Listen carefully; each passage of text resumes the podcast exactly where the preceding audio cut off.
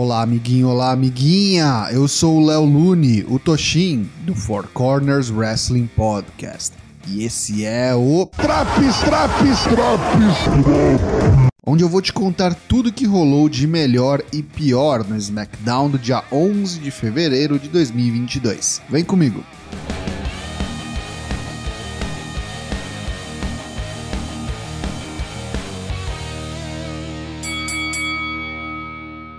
Sonya Deville, com uma tipóia em seu braço esquerdo, está no ringue. Ela fala que pessoas como Ronda Rousey e Naomi são pessoas que acham que podem fazer o que quiserem e não lidar com as consequências. Sonya diz que colocou um pedido junto à administração da WWE para que Ronda seja multada em 100 mil dólares e suspensa indefinidamente. Chega Adam Pearce ao palco com um celular em mãos dizendo que Sonya não leu seus e-mails. O e-mail vem diretamente de Vince McMahon e diz que o pedido de Sonya foi negado e ela está proibida de encostar um dedo em Naomi durante a luta pelo título nesta noite. Se Sonya desobedecer, seu emprego estará em sério risco. Imediatamente toca a música de Naomi. Ela vem ao ringue ficar cara a cara com Sonya Deville e diz que o Mr. McMahon disse que Sonya não podia tocar em Naomi, mas o contrário não foi dito. E tome-lhe um tapão no rosto de Deville, fechando o segmento inicial.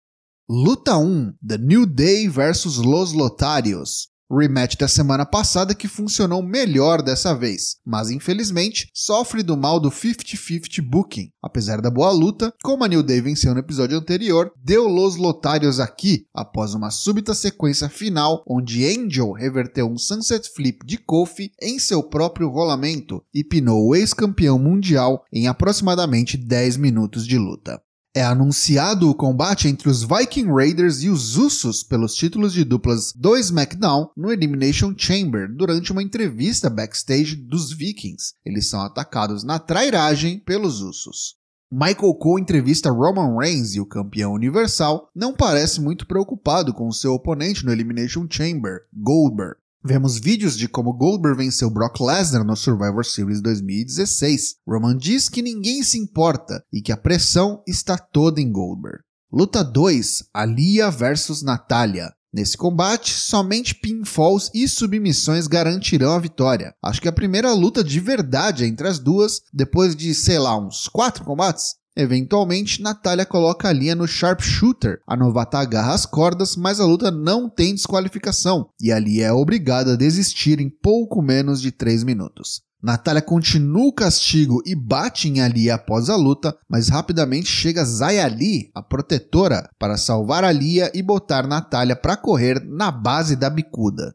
Hora de mais um episódio do podcast Inzen. Semi recebe Rick Books e seu adversário pelo título intercontinental na semana que vem, o campeão Shinsuke Nakamura. Após algumas piadolas, Sammy começa a criticar Rick Books e quando o guitarrista se aproxima do microfone para falar algo, ele toca no microfone e toma um choque, nível Lazier Martins, que o leva à lona. Nakamura vai checar seu parceiro e toma um hell of a kick do oportunista Sami Zayn. Luta 3: Happy Corbin versus Cesaro. Corbin está sozinho, pois Madcap Moss foi ao departamento médico com um olho roxo cabuloso. Tá querendo dispensa da luta com Drew McIntyre no Elimination Chamber. Na curta batalha dos carecas, o careca bicheiro levou a melhor. Cesaro ia para o seu neutralizer, mas Corbin escapa. Depois de um bom clothesline, atinge o suíço com o End of Days para a vitória em aproximadamente 4 minutos. Drew McIntyre invade a enfermaria e pacificamente diz a Madcap Moss que não só a luta entre eles está de pé, como agora será uma False Count Anywhere match. É a vez de Goldberg ser entrevistado por Michael Cole, Goldberg diz que não dá a mínima para o que ninguém pensa sobre seus retornos. Dessa vez, vai durar. Segundo o WWE Hall of Famer, é a volta do Goldberg dos velhos tempos. Ele vencerá Roman e defenderá o Universal Title na WrestleMania contra Brock Lesnar. Aham, uhum. Luta 4: Naomi vs Charlotte Flair pelo SmackDown Women's Championship garantia de que Sônia não interferirá ou seu emprego vai pro beleléu. Bom tempo dado ao combate. Duas excelentes atletas. Todos esses são elementos que garantem o que foi um ótimo main event. Talvez pela obviedade do resultado, decidiram mostrar serviço e deixar as mulheres abrirem a caixa de ferramentas e lutarem o que sabem. Foram muitos os near falls em que a plateia foi à loucura achando que Naomi venceria o título, mas é aquela velha máxima. Lutou como nunca, perdeu como sempre. O final pareceu meio desincronizado. Naomi ficou esperando Charlotte se recompor para então errar o rear view e tomar um natural selection. Vitória da ainda campeã Charlotte Flair em um ótimo combate que vale você conferir. Após a luta, Sonya Deville entra no ringue e faz pouco de Naomi. A desafiante ataca Deville, mas Charlotte volta e juntas atacam Naomi. Não por muito tempo, pois chega Ronda Rousey para salvar a noite. Antes que Rousey incapacitasse o outro braço de Sonya, Charlotte a puxa do ringue. Saberíamos depois nas redes sociais da WWE que está marcada para o Elimination Chamber Naomi e Ronda versus Charlotte e Sonya. Fim de show.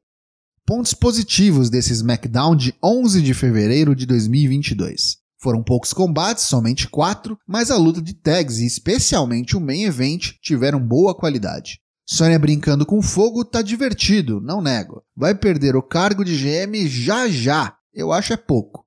Já os pontos negativos do programa. Alia versus Natália de novo. Cesaro sendo bucado como sempre, para perder. Triste Cláudio.